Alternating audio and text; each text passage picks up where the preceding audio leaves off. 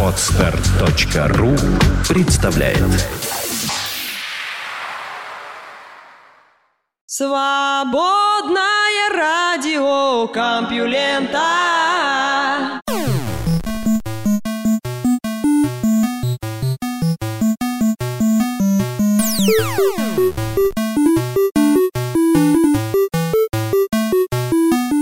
Здравствуйте, слушатели свободного радиокомпьюлента. Вы слышите проводника в мир новостей Лёшу Халецкого, а этот выпуск называется «Запах напалма». Что ж, давайте понюхаем новости. Наука и техника У земной жизни есть еще полтора миллиарда лет.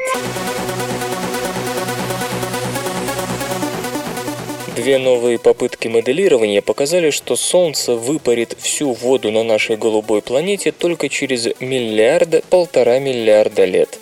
То есть на сотни миллионов лет позже по сравнению с предыдущими прогнозами.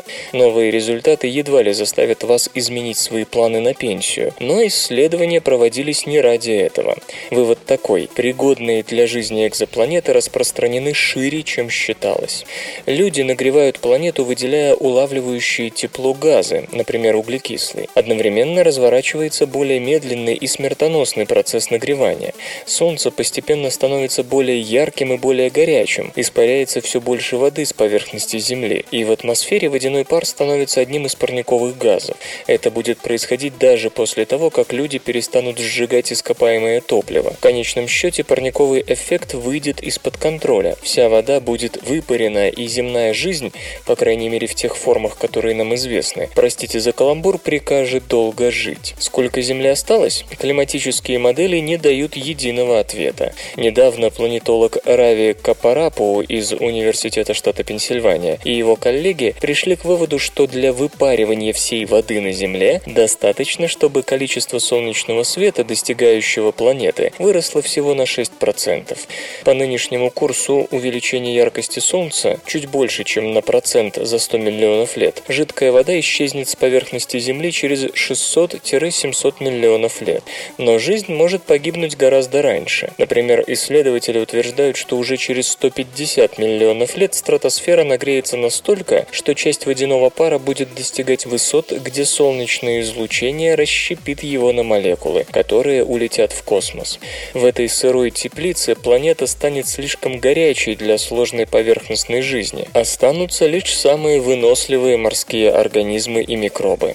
Эрик Вольф из Колорадского университета США не согласен с такими выводами. По его мнению, модель господина Капараппу чересчур проста, поскольку в ней анализируется только происходящее в одном измерении – вертикальном. В итоге исключается роль облаков и предполагается, что влажность на всей Земле одинаковая.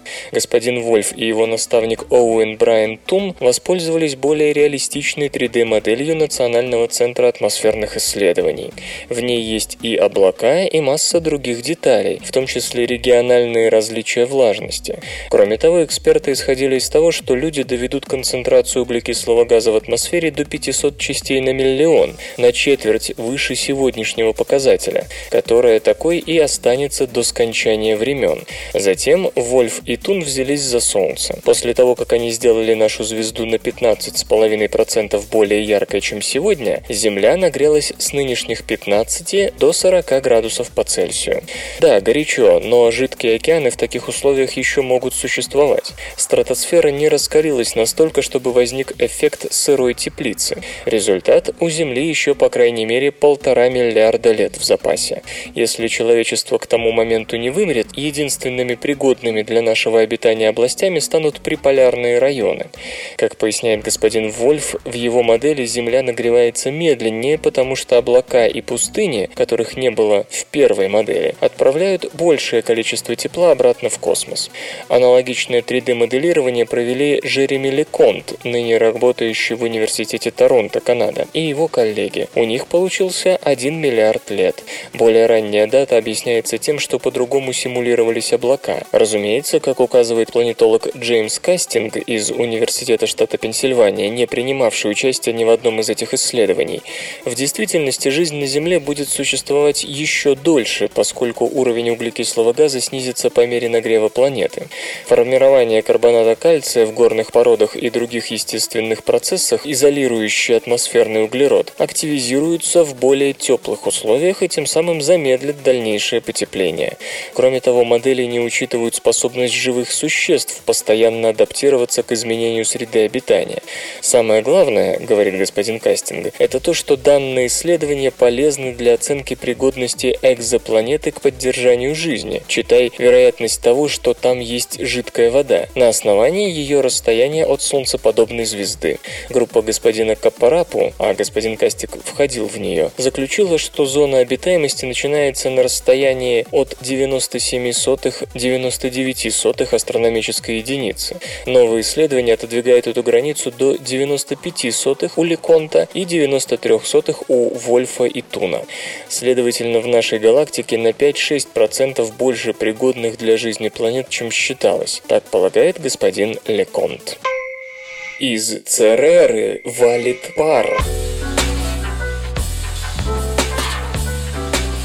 Церера – крупнейший объект пояса астероидов, на который приходится треть его массы. В среднем планета удалена от нас на 263 миллиона километров. Ее диаметр примерно равен 950 километров. Поверхность этого карлика давно считают смесью водного льда, различных карбонатов и глины, а внутренности – комбинации каменного ядра и ледяной мантии толщиной в 100 километров.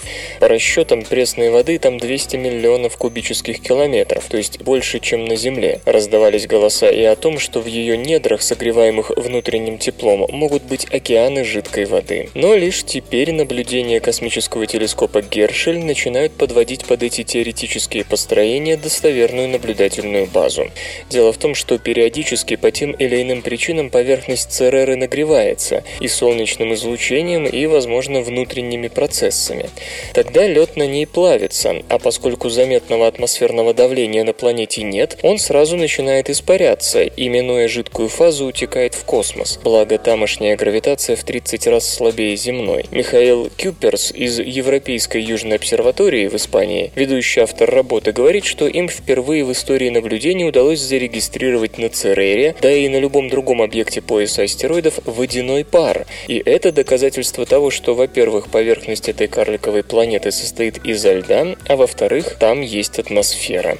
Откуда там атмосфера? Да, это хороший вопрос, ведь средняя температура на Церере не превышает минус 106 градусов по Цельсию, и даже в перигелии не поднимается выше минус 33, то есть там вряд ли так уж много водяного пара. По расчетам, зарегистрированные извержения выдают лишь 6 килограммов водяного пара в секунду.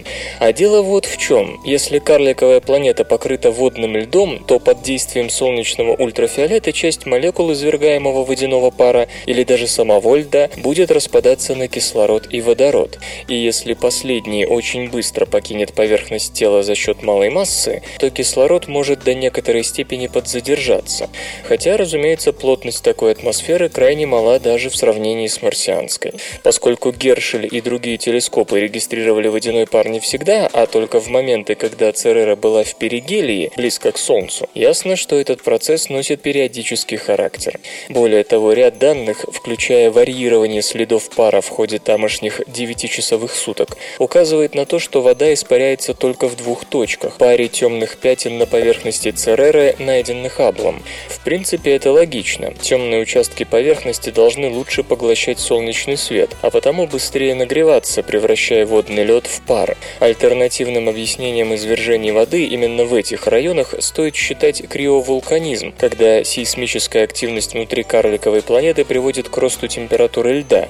В этом случае, правда, не вполне понятно, почему нет извержений при удалении от Солнца. В то же время результат неожиданный. Если на кометах образование водного льда никого не удивляет, то тела главного пояса астероидов до сих пор в столь экстравагантном поведении замечены не были.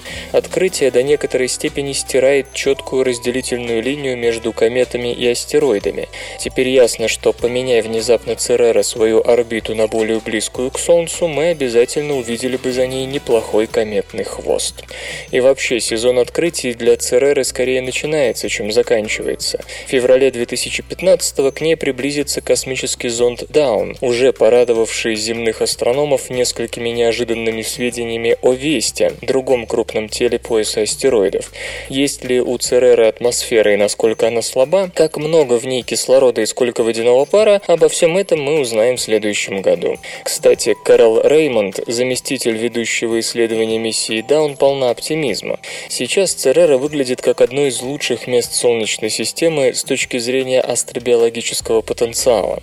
А вот господин Куперс более сдержан, так как считает, что источником воды скорее является солнечный нагрев. Размеры мини-планеты недостаточны для постоянной геологической активности, а подледный океан – это пока и вовсе лишь предположение. Кто из них ближе к истине, покажет время. Каждый будний день свободное радио Компьюлента дает вам возможность насладиться последними новостями из мира высоких технологий. Удобно ли убирать мусор тросом? С каждым годом родная орбита засоряется все сильнее. И это ужасно. Вы ведь уже смотрели гравитацию, да? Столкновение даже с дециметровым обломком надежно выводит из строя средний спутник, а серьезно повредить крупный космический аппарат может и сантиметровый объект. Как жить в таких условиях? Вероятно, придется запастись улавливающим тросом, созданным Нитосеймо, компанией, занимающейся изготовлением рыболовецкого оборудования. Новинка представляет собой пучок нитей из алюминия и стали 700-метровой длины, из которых в февральских испытаниях поначалу будет использовано лишь 300 метров. На чудо-тросе закреплены датчики, отслеживающие свет от обломков и автоматически корректирующие полет базового аппарата так, чтобы он мог увернуться от нехорошего объекта. Электрический заряд троса позволит притягивать к нему космомусор, а по мере движения троса через магнитное поле Земли возникнет сила Лоренца, которая в конечном счете должна затормозить поднадзорный мусорный кусок. После того, как расчетная скорость замедляемого тросом тела будет достигнута, оно начнет снижаться и сгорит в земной атмосфере. Основными преимуществами космотроса японцы считают его простоту, легкость и отсутствие необходимости в доставке большого количества топлива для работы антимусорной системы на орбите.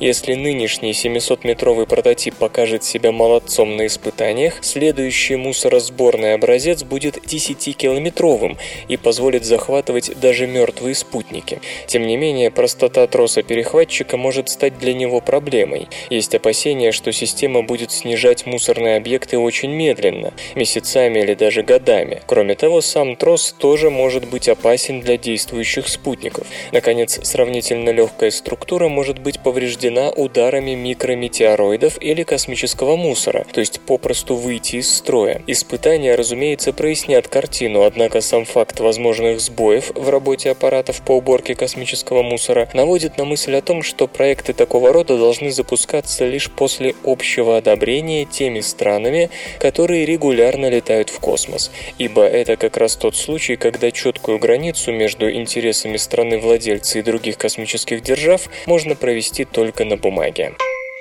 Обнаружена близкая сверхновая 1А типа.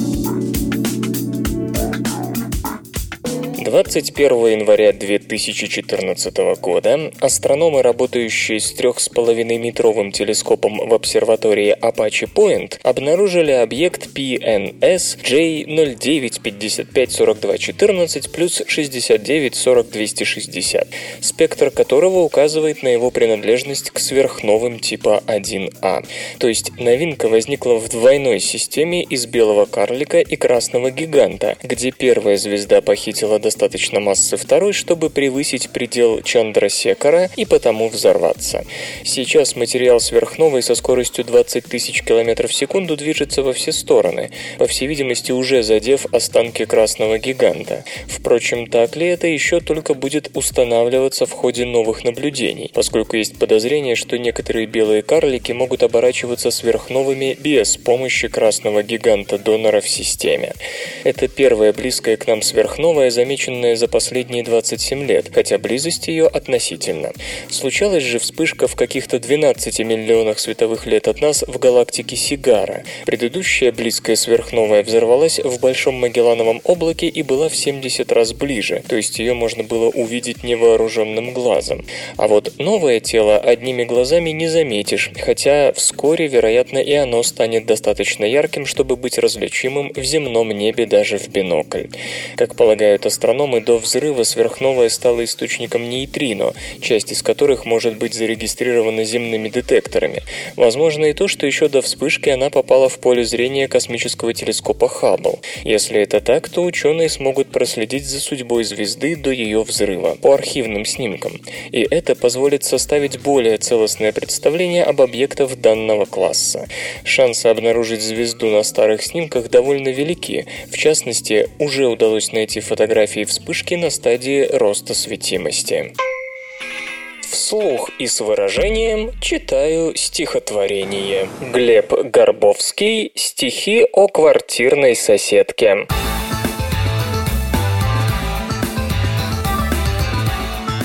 Я свою соседку изувечу, я свою соседку изобью, я ее в стихах увековечу, чуждую, но все-таки мою. Я соседку выдерну на кухню, перережу ей электросвет. Пусть непросвещенная потухнет. Я куплю за деньги пистолет, наведу его на всю квартиру, разнесу филенки и мозги. Я принципиально против мира. Я за бомбу, не за пироги. Что, насторожились, дураки? Железо и гаджеты, ты, ты. Натрий-ионные аккумуляторы нового типа пошли в серию. Нет, я не буду снова объяснять, почему без решения проблемы хранения энергии возобновляемая энергетика не победит тепловую. Просто устал. Вариант исцеления, предложенный Aquion Energy, основанный выходцами из научной среды, весьма заинтересовал инвесторов, включая Билла Гейтса, всего на 55 миллионов долларов. И вот, пожалуйста, компания запустила в Пенсильвании линию по производству своих натрий-ионных аккумуляторов. При КПД в 85 85-90% эти аккумуляторы можно полностью зарядить за час-два. Одна секция батареи на 1,5 кВт-час по габаритам и весу напоминает чемодан, а их стопка, укладывающаяся на стандартный поддон, хранит в себе до 180 кВт-час. Комплект размером со стандартный контейнер накапливает до 2,9 МВт-час, так что подобное хранилище действительно может быть интересным даже для энергетиков. Поэтому уже сейчас завод Aquion Ion Energy настраивают на производство 200 мегаватт-час накопителей в год, и при повышенном спросе эта цифра может быть значительно увеличена. Это все замечательно, скажете вы, но как быть с малым жизненным циклом таких батарей, что долгое время мешало их внедрению? Разработчики отвечают так. Живучести действительно есть куда расти, она всего вдвое лучше автомобильных аккумуляторов на свинце, то есть выше 1000-1500 циклов. А на сайте компании говорится и о 5 тысячах циклов зарядки-разрядки без существенной потери качества, что фантастично для большинства натриевых аккумуляторов нашего времени. Опять же, по стоимости на единицу емкости натрий-ионики примерно равны свинцово-кислотным батареям. Правда, другие представители компании говорят даже о 250 долларах за киловатт-час емкости, но при этом примерно в 5 раз превосходят их в скорости реакции на изменения нагрузки. Основатель компании Джей Уит Такер подчеркивает еще одно отличие. Свинцовые АКБ токсичны, как и серная кислота в них, в то время как натриевую вы можете буквально есть. Правда, предупреждает он вкус отвратительный. Я же добавлю, что оксид марганца, также имеющийся в новых батареях, тоже не назовешь дико полезным для здоровья. И все же несколько экономических преимуществ налицо. Электролитом, по сути, может быть соленая вода, которая натурально не горит и не взрывается, как электролиты лития литиевых аналогов. Нет нужды и в охлаждении. В то же время, поскольку емкость новинок на единицу веса и объема не столь хороша, как у литиевых, то для использования в электромобилях и гибридах и так страдающих от громоздкости и тяжести батарей натриевые накопители не годятся. И то же самое, увы, пока относится к портативной электронике. Но для большой энергетики это не проблема, поскольку ее интересует именно цена накопления и хранения энергии.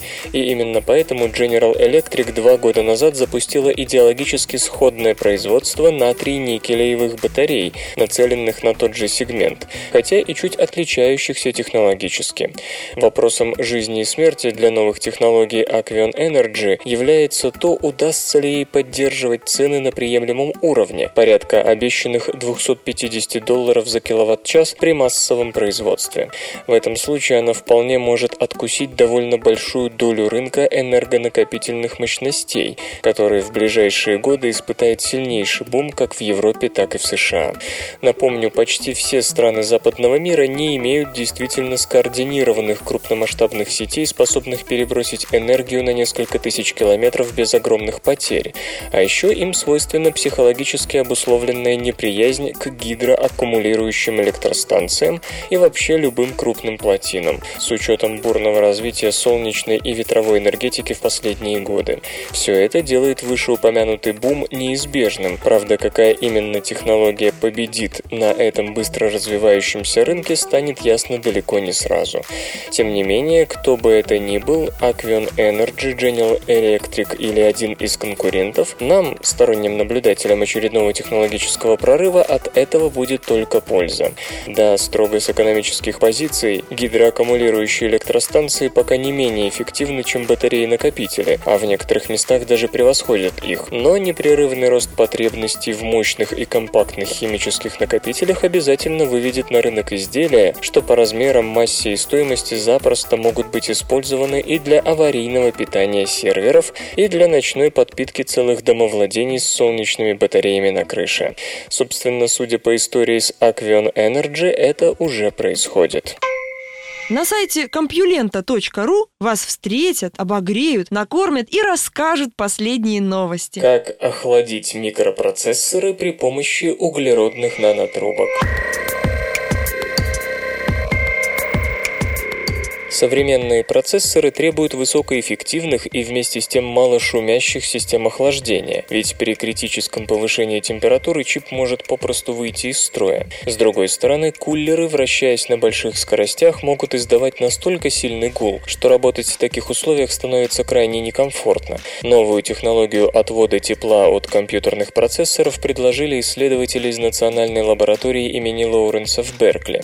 Разработанный ими метод основан на использовании углеродных нанотрубок. Эти протяженные цилиндрические структуры обладают очень хорошей теплопроводностью, однако их применение для охлаждения микрочипов затруднено из-за сопротивления переходного слоя. Иными словами, углеродные нанотрубки обладают настолько высокой химической стойкостью, что весьма неохотно вступают во взаимодействие с другими материалами, но американцам удалось частично решить проблему. Сообщается, что для образования сильной ковалентной связи между металлической поверхностью микрочипа и углеродными нанотрубками в качестве связующего вещества были использованы органические молекулы. Они могут наноситься, скажем, методом осаждения из паров. В результате теплообмен между процессором и системой охлаждения улучшается в несколько раз. В ходе экспериментов ученые сначала вырастили на кремниевой пластине массив вертикально упорядоченных углеродных нанотрубок, затем на покровное стекло с помощью испарения наносилась тонкая пленка металла, к примеру, золота.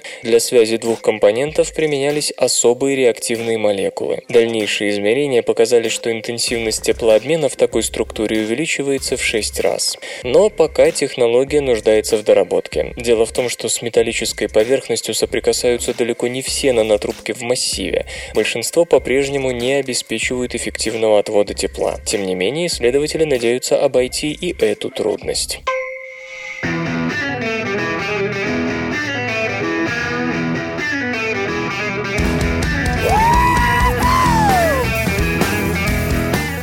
Эфире группа Бакенбарды с песней «Карандаш». Жизнь идет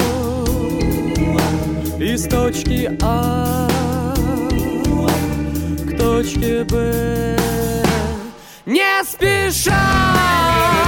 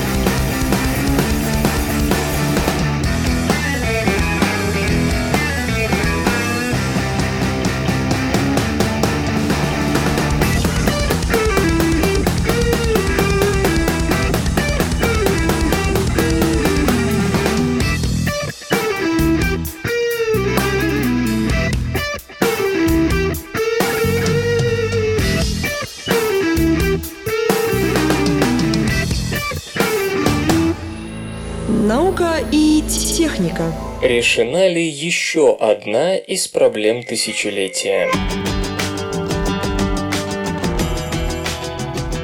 Мухтарбай Аталбаев из Евразийского национального университета Астаны претендует на доказательство существования и гладкости решений уравнений Навье-Стокса, которые приложимы к моделированию жидкостей от потока воздуха по крылу самолета до цунами. Уравнения работают, но нет доказательств, что решения существуют для всех возможных ситуаций и что уравнения никогда не дадут нереалистичных ответов.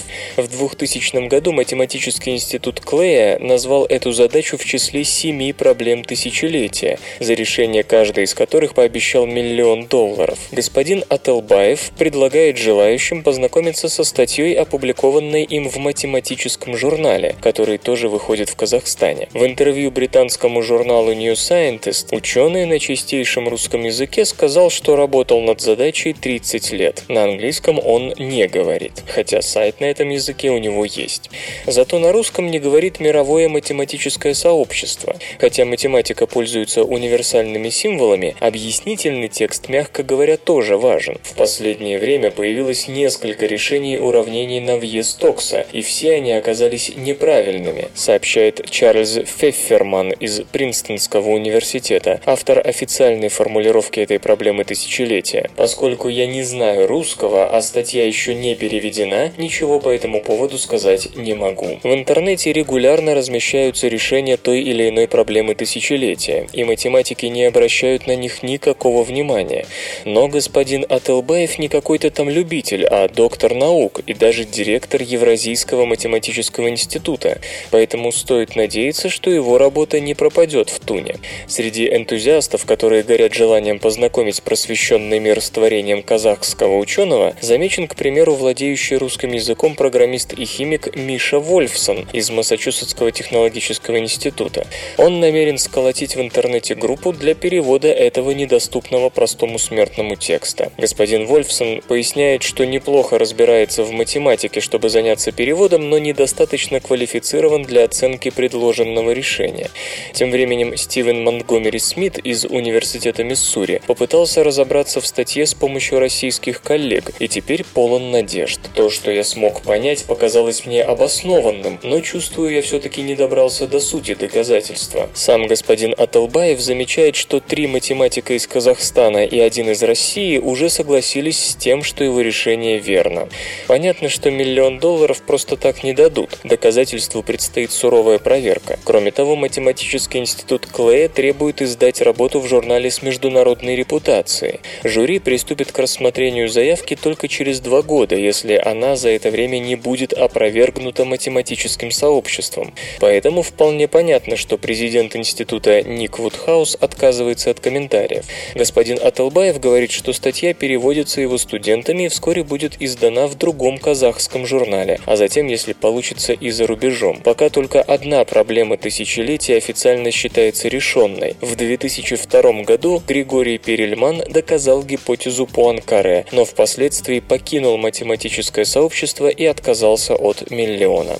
В 2010 году математики разволновались, увидев солидную попытку разобраться с равенством классов P и NP, но она, увы, так и осталась попыткой. Какой вариант судьба приготовила господину Ателбаеву?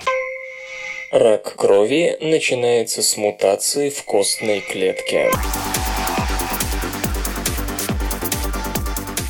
Острый миелоидный лейкоз, как можно понять из его названия, является злокачественным заболеванием крови, однако запускает его, как это ни парадоксально, мутация в костной клетке. Мутацию эту обнаружили исследователи из медицинского центра Колумбийского университета, изучая мышей, которые вскоре после рождения гибли от тяжелой болезни крови, аналога острого миелоидного лейкоза. Ставрола Каустении и ее коллеги обнаружили дефект в гене белка бета-катинина. Хотя мутация эта была в остеобластах, образующих кость, она активно влияла на клетки костного мозга, находившиеся рядом с мутантным остеобластом. Катинин нужен для формирования межклеточных соединений, но если в него попала мутация, он уходит с поверхности клетки в ядро, где включает синтез белка Jagged-1. Этот, в свою очередь, отправляется на клеточную мембрану, где взаимодействует с сигнальными белками ночь, которые включают сигнальную цепь в соседних стволовых клетках костного мозга. Собственно, это и означает начало злокачественного перерождения кроветворных клеток. В журнале Nature авторы работы пишут, что такие же изменения в белках катинине, Jagged-1 и ночь они нашли у 38% больных острым миелоидным лейкозом и миелодиспластическим синдромом. То, что клетки костной ткани и лейкемические клетки могут общаться друг с другом, было известно, но детали этого взаимодействия до сих пор не давались исследователям. Ну а самой большой неожиданностью оказалось вот что. Мутация в одной клетке может запускать онкологические процессы в совсем другом типе клеток, а это меняет многие представления о том, как следует лечить рак. В данном случае очевидно, что для успешного подавления лейкоза нужно бить не только по собственно раковым клеткам, но и по их мутантным соседям. Исследователи смогли подавить появление новых злокачественных клеток с помощью средства, блокирующего мутацию в остеобластах. Надо думать, в скором времени такие лекарства попробуют испытать и на людях. Исторический анекдот. Одной из наиболее знаменитых классических опечаток считается опечатка в изданном в 1648 году трактате профессора Флавиньи, выступившего против одного теологического сочинения. В запале полемики профессор прибегнул к известному речению из Евангелия от Матфея «И что ты смотришь на сучок в глазе брата твоего, а бревна в твоем глазе не чувствуешь?» Матфей, глава 7, стих 3. Цитата приводилась, естественно, на латыни. «Quid autem vides festucem in oculo fratris tui, et trabem in oculo tuo non vides». Каким-то образом дьявол похитил начальное «о» в обоих «окуло». Роль глаза оказалась в результате отведенной той части тела, которая предназначена отнюдь не для зрения и не для обозрения. «Кулус» в переводе с латинского означает «зад». Культура. Facebook распространяется как болезнь. Когда вы заходите на Facebook в девятый раз за 15 минут, то, наверное, вам в голову приходит, что Facebook – это болезнь. Два аспиранта Принстонского университета считают, что определение очень точное. С помощью простой эпидемиологической модели они показали, что использование главной социальной сети мира действительно распространяется подобной инфекции. Кроме того, модель говорит о том, что Facebook, как и некогда MySpace, через несколько лет ожидает резкое падение популярности. Однако некоторые исследователи считают, что аспиранты ошибаются с подходом к проблеме. Нет ничего удивительного в том, что эпидемиологическая модель приложима к такому социальному явлению, как использование веб-сайта. В конце концов, инфекционные заболевания чаще всего распространяются в результате контакта человека с человеком, то есть их тоже можно считать социальными явлениями. В то же время интерес к идее или занятию приходит и уходит, словно болезнь, стоит только заскучать. Джон Каннарелла и Джошуа Спетчлер, изучающие авиа- и ракетостроение, утверждают, что развитие MySpace и Facebook хорошо описывается очень простой математической моделью распространения эпидемий. Модель предполагает существование трех типов людей – восприимчивых S, которые еще не начали пользоваться сайтом социальной сети, зараженных I, уже посещающих его, и выздоровевших R, которые или прекратили использовать сайт, или отказались от него после первого знакомства. По мере распространения болезни размеры групп меняются. Например, поскольку для каждого нового случая инфицировано необходим контакт S и I, количество S уменьшается пропорционально произведению количества I и количества S. Количество I увеличивается аналогичным образом, но в то же время несет потери по мере увеличения количества R. Модель идентична так называемой модели SIR, самой простой в эпидемиологии, но кое-что все-таки было добавлено. В SIR люди выздоравливают самостоятельно, просто приходя в себя после простуды, поэтому в любой момент количество R увеличивается пропорционально количеству одних только I. Каннарелла и Спечлер, однако, предположили, что I становится R, лишь столкнувшись с другим R. Вы не прекратите пользоваться социальной сетью, пока этого не сделает один из ваших друзей. Мы ведь все-таки рассматриваем социальное явление, верно? Поэтому число R возрастает пропорционально произведению количества I на количество R. Затем модель приложили к реальным данным. Популярность MySpace и Facebook оценивалась на основании показателей поисковой системы Google. Просто эту информацию намного легче получить, чем подлинные цифры, которые конфиденциальны. К тому же, таким образом можно точнее определить число пользователей, тогда как сами социальные сети раскрывают лишь общее количество зарегистрированных учетных записей, которые сохраняются даже после того, как люди потеряли к ним интерес. В итоге модель четко воспроизвела взлет и падение MySpace. Социальная сеть достигла пика популярности в 2008 году, когда было 75 миллионов 900 тысяч уникальных посещений в месяц, а к 2011 количество пользователей практически сошло на нет. По-видимому, похожая судьба ждет Facebook. В последние годы, если верить Google, популярность этой социальной сети перестала расти, а с 2012 начала понемногу падать. Следовательно, чем дальше, тем сильнее будет увеличиваться количество R, которые будут побуждать других I все активнее отказываться от Facebook. И согласно модели, где-то в 2015-17 годах социальная сеть потеряет 80% своих пользователей. Но специалист по математическому моделированию эпидемий Мариса Эйзенберг из Мичиганского университета просит не спешить с продажей ваших пакета акций Facebook. По ее словам, модель SIR настолько проста, что способна предсказать только одно – медленно или быстро, но эпидемия или популярность социальной сети в конечном счете сойдет на нет. Специалист считает, что показания этой модели следовало бы сравнить с данными других версий, которые учитывают возможность появления повторных очагов эпидемий, того, что некоторые R вновь станут I. Наука и техника. Поможет ли холод в борьбе с ожирением? Вот новость, которую вам будет особенно приятно услышать в 20-градусный крещенский мороз. Исследователи из университета Маастрихта, Нидерланды, пришли к выводу, что с помощью холода можно заставить человека потерять лишний вес.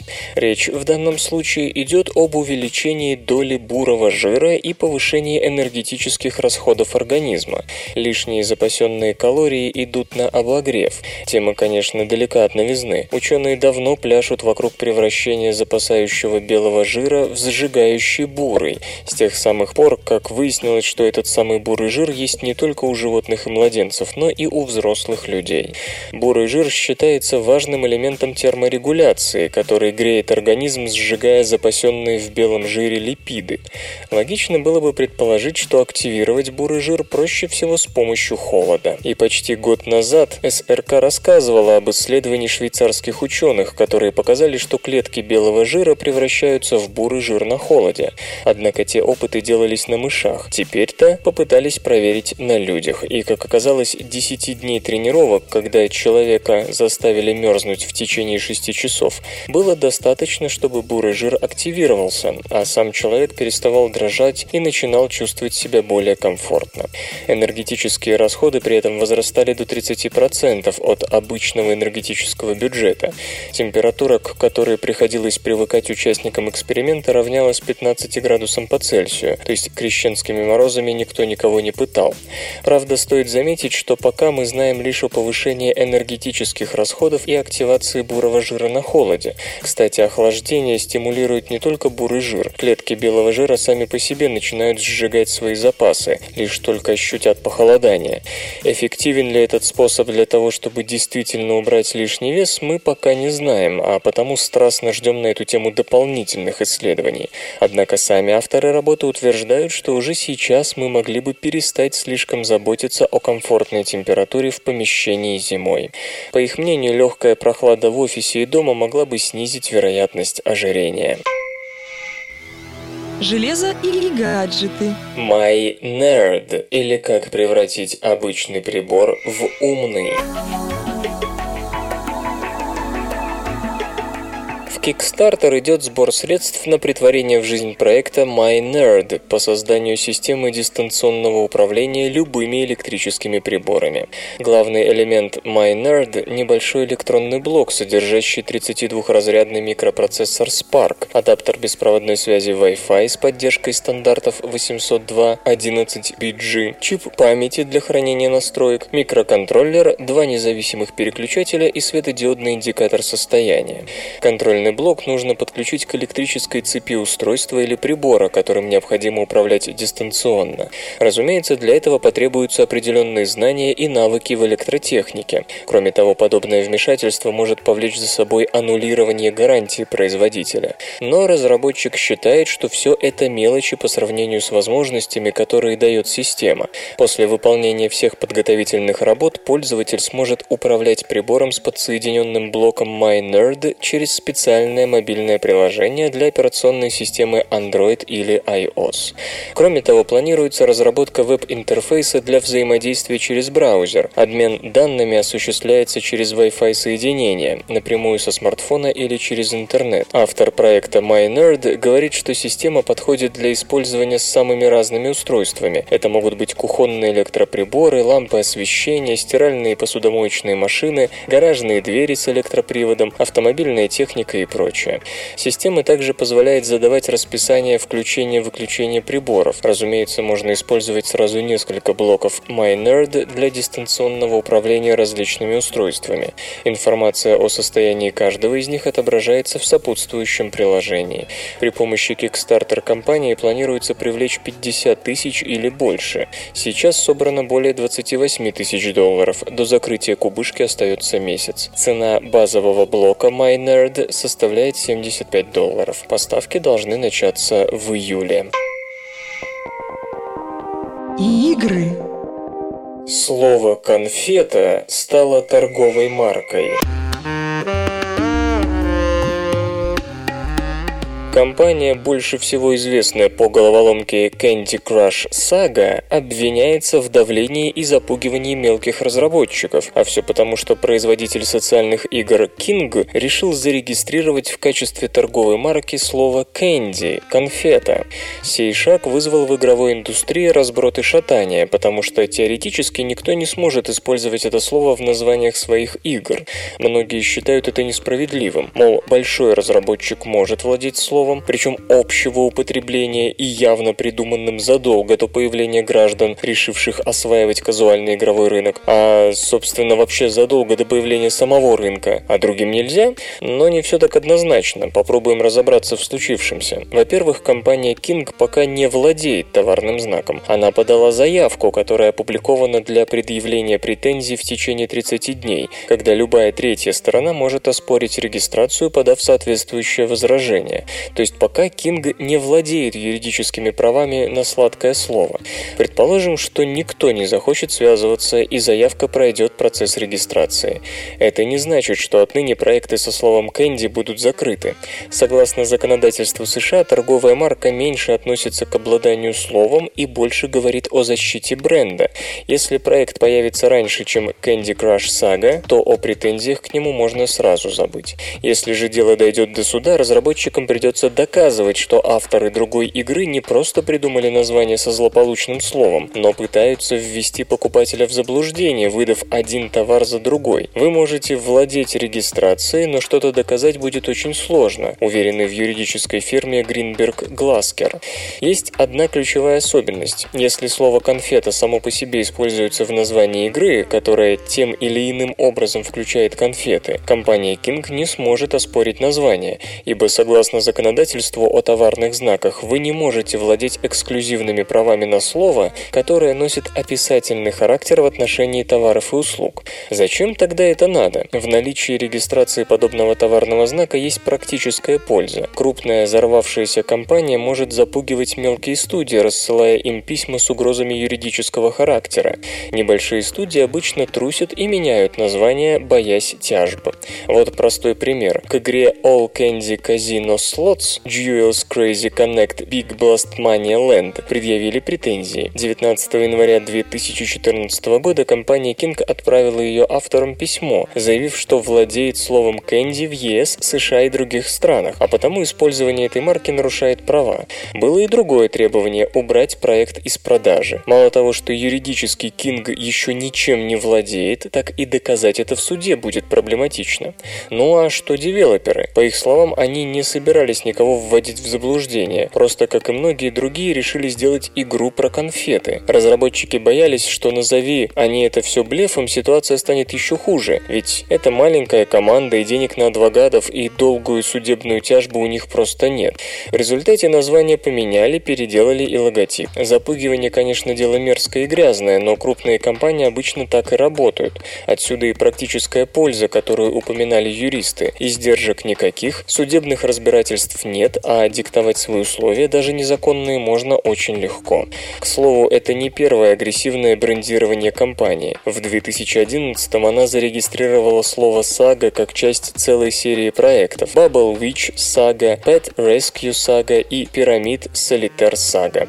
Юристы и маркетологи King активно следили за конкурентами и постоянно рассылали письма счастья, требуя отмены регистрации названий, содержащих злополучное слово.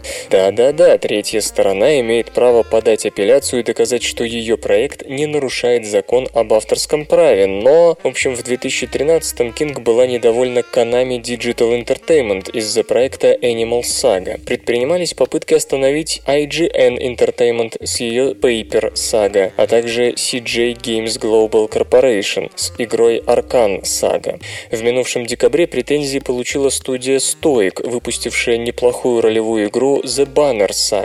Ситуация дикая. Проект вышел, а прав на его название у разработчика нет. Обнаглевшие King-юристы уже два раза заблокировали регистрационную заявку, возражая против апелляций девелоперов. Аргументация такая. Мы не считаем авторов этой ролевой игры плагиаторами, но должны всеми доступными способами защищать свою собственность. Два года назад мы собрались, чтобы сделать отличную ролевую игру, рассказывают сотрудники Стоик. Игроки полюбили наш проект, и мы будем работать над продолжением продолжением. Но только мы не будем делать сагу о викингах без слова «сага» в названии. Кинг говорит, что не имеет ничего против нашей игры, но действия компании говорят об обратном. Она по-прежнему мешает нам зарегистрировать свой тайтл. Мы рады, что индустрия зрело отреагировала на ситуацию, встав на нашу сторону. Общие слова регистрируются как торговые марки чуть ли не каждый день. Впрочем, если явление так распространено, это еще не значит, что оно нормально. Безусловно, Кинг имеет право защищать свой бренд, и да, наверное, можно представить себе безумцев, которые захотят капитализировать свои проекты за счет успеха Candy Crush Saga.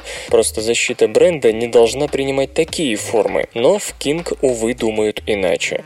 А вообще, мы предлагаем этому троллю зарегистрировать артикль The, и тогда засудить можно будет почти всех наглых девелоперов.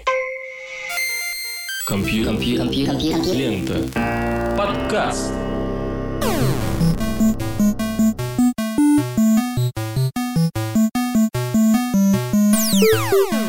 Запах напалма улетучился, вы слышали Лёшу Халецкого, свободное радио Компьюлента, и давайте еще песенку послушаем. Свободное радио Компьюлента.